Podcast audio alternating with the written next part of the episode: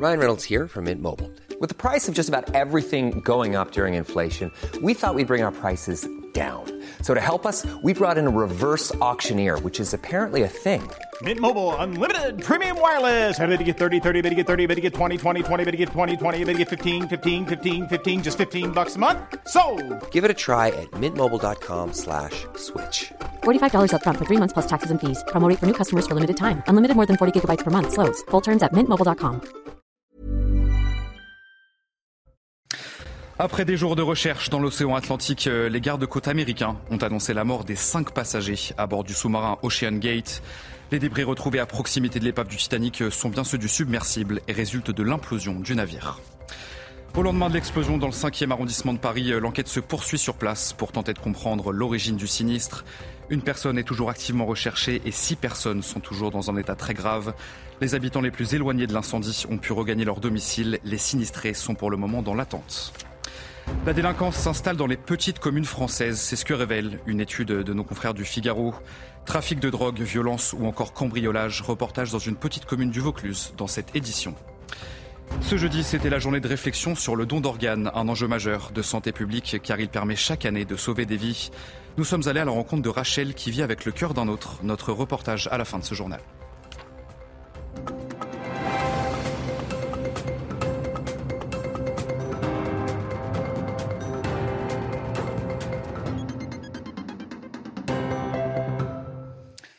Bonsoir à tous, très heureux de vous retrouver sur CNews pour l'édition de la nuit. Les cinq passagers à bord du sous-marin a disparu dimanche dernier de l'océan Atlantique sont tous décédés. Une annonce faite ce jeudi soir par les gardes-côtes américains lors d'un nouveau point presse.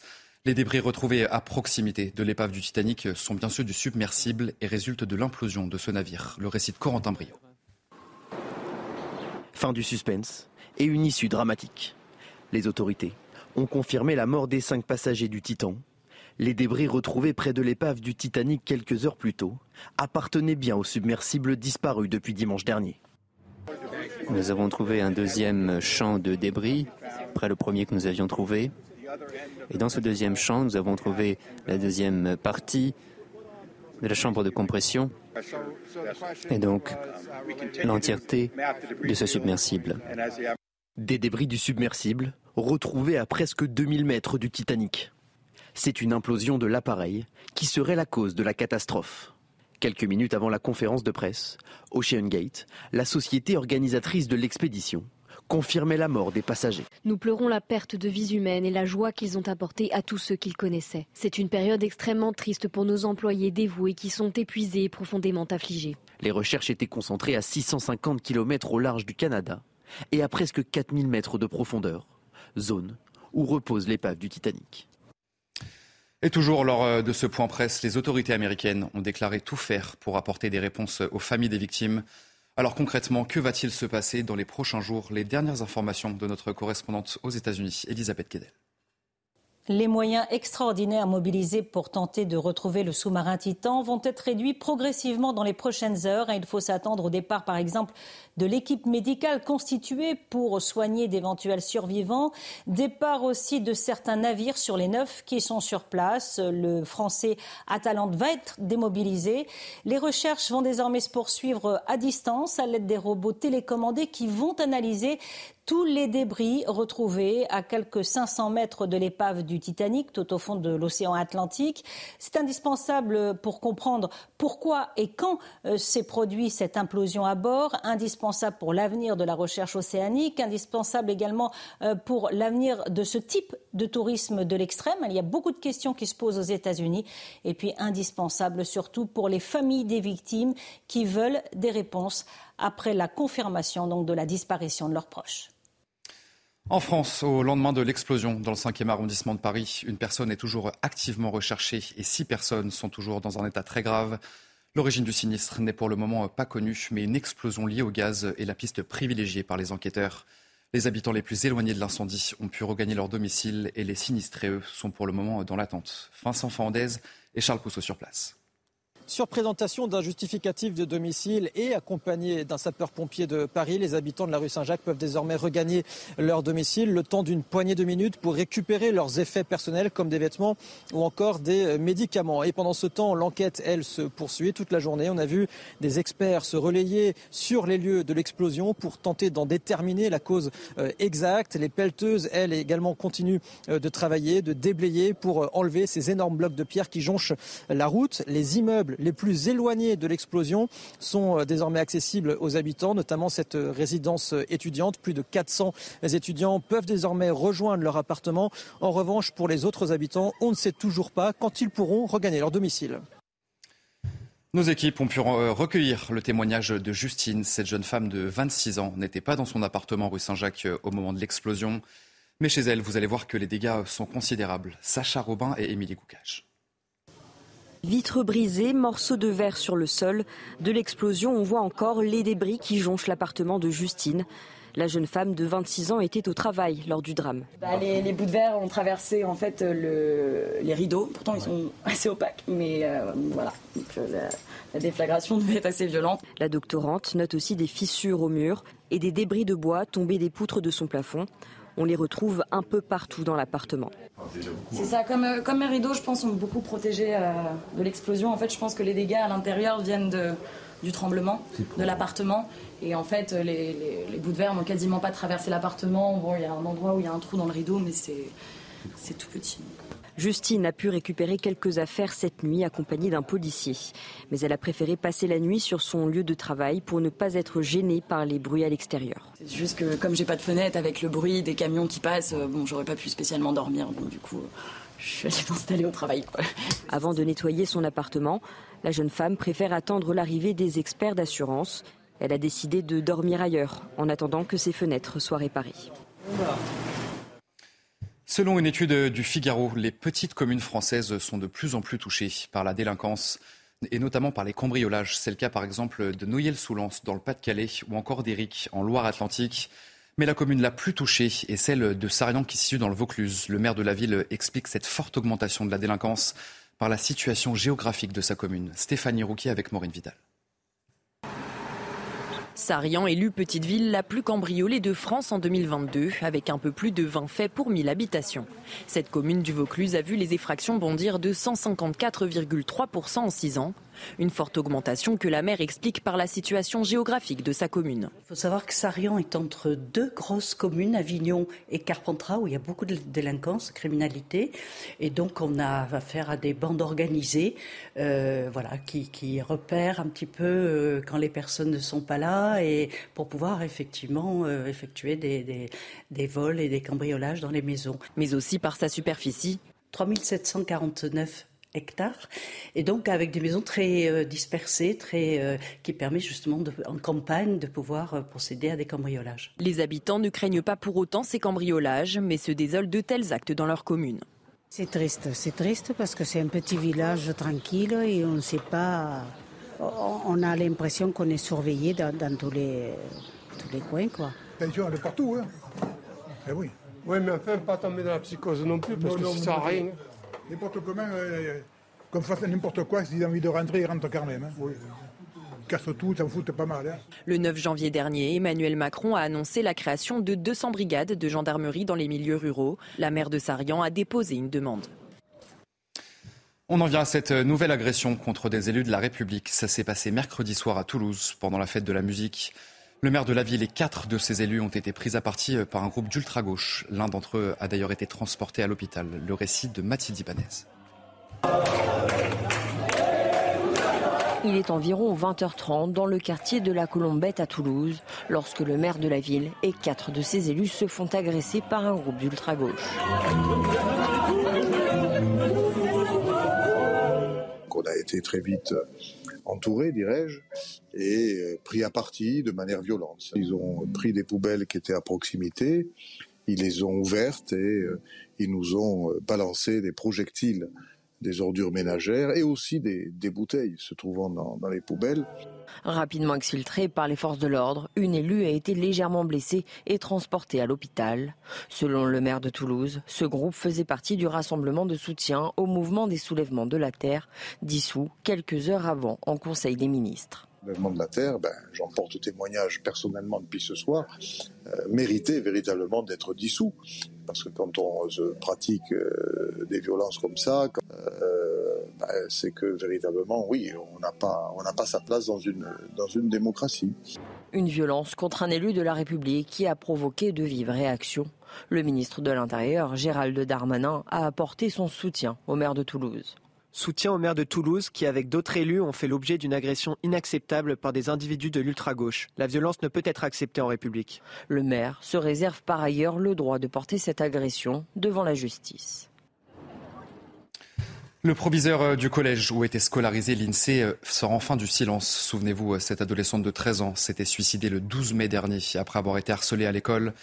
Et depuis, le directeur de l'établissement scolaire euh, est la cible de nombreuses menaces. Ce jeudi, il a donc décidé de donner sa version des faits par la voix de son avocat, maître Franck Berton. Il a une obligation de réserve, il a l'interdiction de parler. L'académie lui a bien euh, fait sortir qu'il ne devait pas, nonobstant toutes les critiques médiatiques euh, dont il avait été l'objet, parler. Deuxièmement, dans un, premier, dans un second temps, il n'a pas pensé que ça prendrait une proportion pareille de mise en cause le concernant ou concernant son établissement, parce que, je le redis avec force, à aucun moment il n'a été euh, euh, informé ou, il a été fait état d'un harcèlement au sein de son établissement.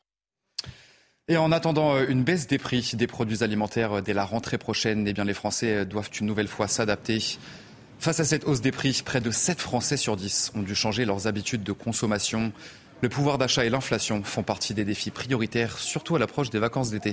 Charles Pousseau avec Sandra Thiombo. Le constat est sans appel. L'inflation pèse sur le pouvoir d'achat des Français, mais également sur leur bien-être. La classe du bas, ça rame. Là, ça monte tout le temps, oui. J'ai pas, l'impression que ça va baisser. On se serre les coudes, mais bon, c'est vrai que c'est difficile pour beaucoup de, de gens en France. Face à l'envolée des prix, 68% des ménages ont changé leurs habitudes de consommation, selon une récente étude de l'INSEE. Je fais attention à mes achats et je, je gaspille pas. Je prends le bus souvent pour aller à Lidl parce que les prix augmentent vraiment beaucoup. Je suis obligé de mettre de côté, de d'éviter les dépenses inutiles. Prendre des produits un peu plus, enfin des marques plus euh, distributeurs euh, dans les grandes surfaces. Le trimestre anti-inflation lancé en mars dernier se poursuit cet été, mais les Français interrogés aimeraient une aide de l'État sur des produits spécifiques. C'est de plus en plus compliqué de manger bien et euh, équilibré. Pour le coup, la, viande, c'est un peu compliqué de, baisser les prix sans perdre la qualité, mais c'est quelque chose que j'aimerais bien voir. Ah oui, ben, notamment les fruits et légumes. Il faut qu'on essaie de faire euh, du rabais sur les produits de première nécessité. Forcément, il faudrait que les prix soient avantageux pour tout le monde. Grâce au recul des prix de certaines matières premières, le gouvernement prévoit une baisse visible des prix alimentaires à partir de septembre 2023. Et puis c'est un triste constat. Une étude sur le gaspillage révèle que près d'un tiers de la nourriture finit à la poubelle dans le monde entier. En France, le gaspillage alimentaire représente 10 millions de tonnes de produits par an. Alors, dans le Finistère, une entreprise se mobilise justement pour lutter contre le gaspillage. Michael Chaillot avec Jean-Michel Decaze. Bah, vous voyez, on a des courgettes qui sont bien trop grosses, des échalotes qui, elles, sont bien trop petites. On les appelle les écarts de tri, des légumes qui ne correspondent pas aux normes de la grande distribution. Ici, on les récupère pour les revendre sous forme de panier à prix cassé. Vous voyez le poids, vous avez 8 kg 3 là et il est vendu 9,99. La grande distribution, elle n'en veut pas à ce jour parce qu'elle a écrit des cahiers des charges il y a 30 ans euh, qui les écartent. C'est ce qu'on appelle les fameux écarts de tri. Hein. Pour rappel, c'est quand même 20% de la production française qu'on jette à minima euh, tous les jours à la poubelle. Cet ancien cadre de la grande distribution ne supportait plus cette image. Un tapis qui envoie au rebut tous ses légumes hors calibre. En 18 mois, il a ouvert en Bretagne 50 points relais, finis terrestres, c'est leur nom, où il vend 3000 paniers par jour.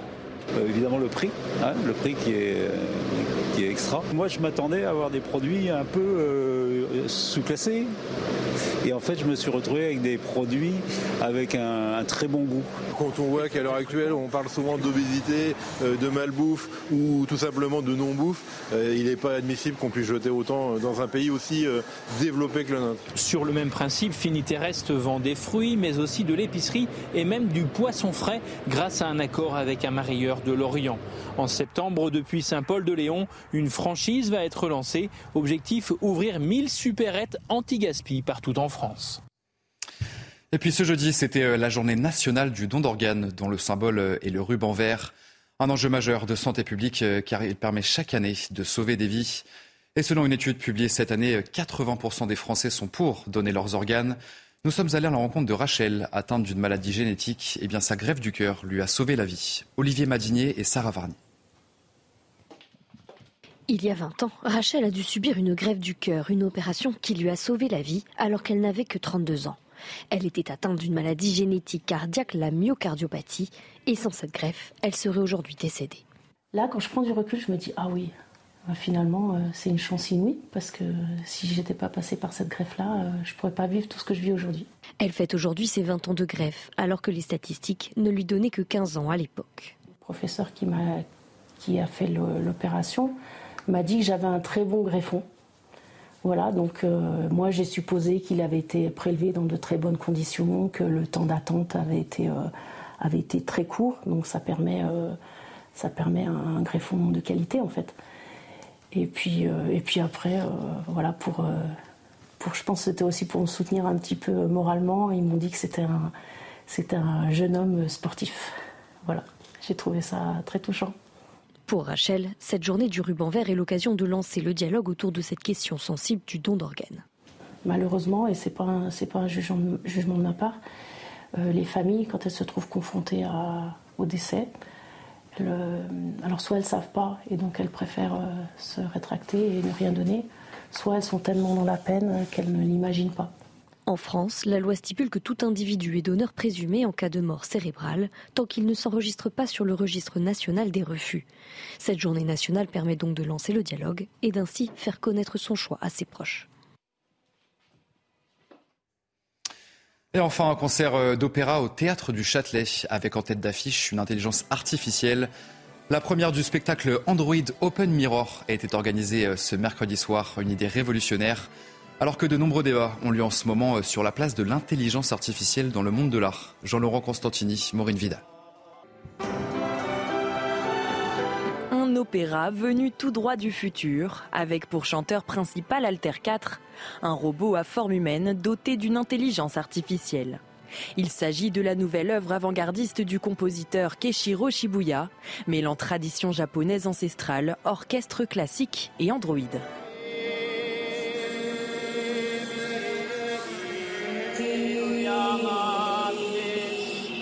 Le programme n'est pas totalement composé par l'intelligence artificielle, mais seulement une partie. L'idée, c'est d'avoir quelque chose d'original et qui s'intègre dans une composition musicale.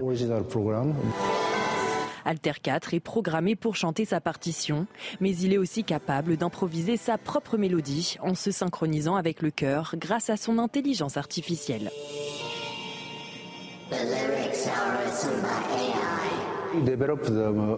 Avec mon équipe, on a développé un logiciel pour que l'Android puisse développer et générer en temps réel une mélodie. Il écoute ce qu'il se passe en temps réel sur scène et il peut improviser sa mélodie directement en même temps que les musiciens.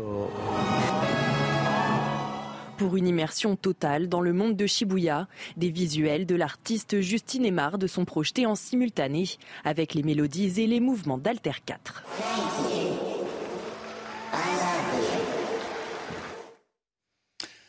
vous restez bien avec nous sur CNews. On se retrouve juste après le générique pour votre journal des sports.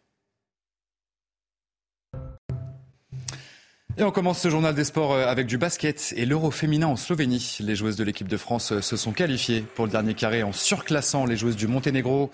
Une victoire sans appel 89 à 46. Mariem Badian, Sandrine Grouda et Marine Fautou se sont régalées avec respectivement 20, 18 et 15 points. Une efficacité euh, à conserver ce samedi, ce sera face à la Belgique pour disputer une sixième finale d'affilée dans la compétition. Allez, euh, euro toujours, mais en football et avec les espoirs cette fois-ci. Opposés à l'Italie, euh, les Bleus ont parfaitement lancé leur campagne. Un succès de buts grâce à des buts d'Arnaud Calimuendo et de Bradley Barcola, les hommes de Sylvain Ripoll. Se sont tout de même fait très peur en toute fin de match avec cette tête de Balanova qu'on va voir à l'antenne.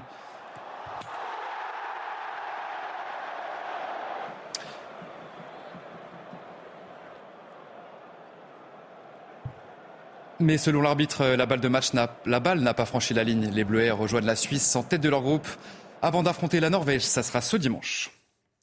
Et puis on passe à la MotoGP dans ce journal des sports. Ce week-end sur Canal+, vous pourrez, vous pourrez suivre le Grand Prix des Pays-Bas. Le dernier avant les vacances. Ça commence dès ce vendredi avec les essais libres. L'occasion pour Johan Zarco et Fabio Quartararo de se mettre en condition. Saison opposée pour les deux tricolores. Zarco reste sur trois podiums consécutifs. Quartararo, de son côté, euh, continue de traîner son spleen sur une Yamaha pas au niveau. Pourtant, l'ancien champion du monde se présente sur le circuit d'Assen avec beaucoup d'ambition. C'est un Grand Prix que, j'adore. Assen, c'est un, de, mes circuits préférés.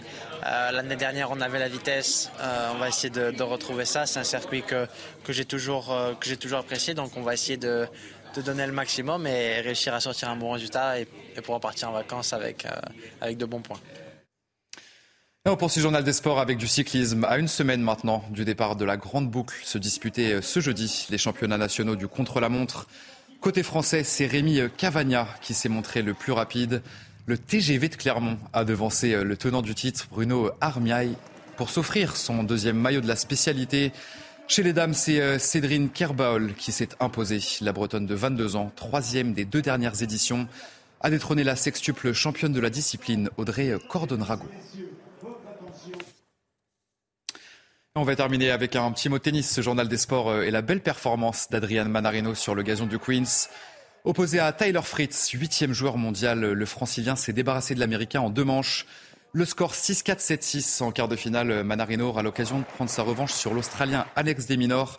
Son bourreau à l'Open d'Australie, c'était en janvier dernier. Allez, vous restez bien avec nous sur euh, CNews. On se retrouve dans un instant pour un prochain journal. Après des jours de recherche dans l'océan Atlantique, euh, les gardes-côtes américains ont annoncé la mort des cinq passagers à bord du sous-marin Ocean Gate. Les débris retrouvés à proximité de l'ébave du Titanic euh, sont bien sûr du submersible. On en parle dans notre prochaine édition. Je vous souhaite une très belle nuit à toutes et à tous sur CNews. Retrouvez tous nos programmes et plus sur cnews.fr.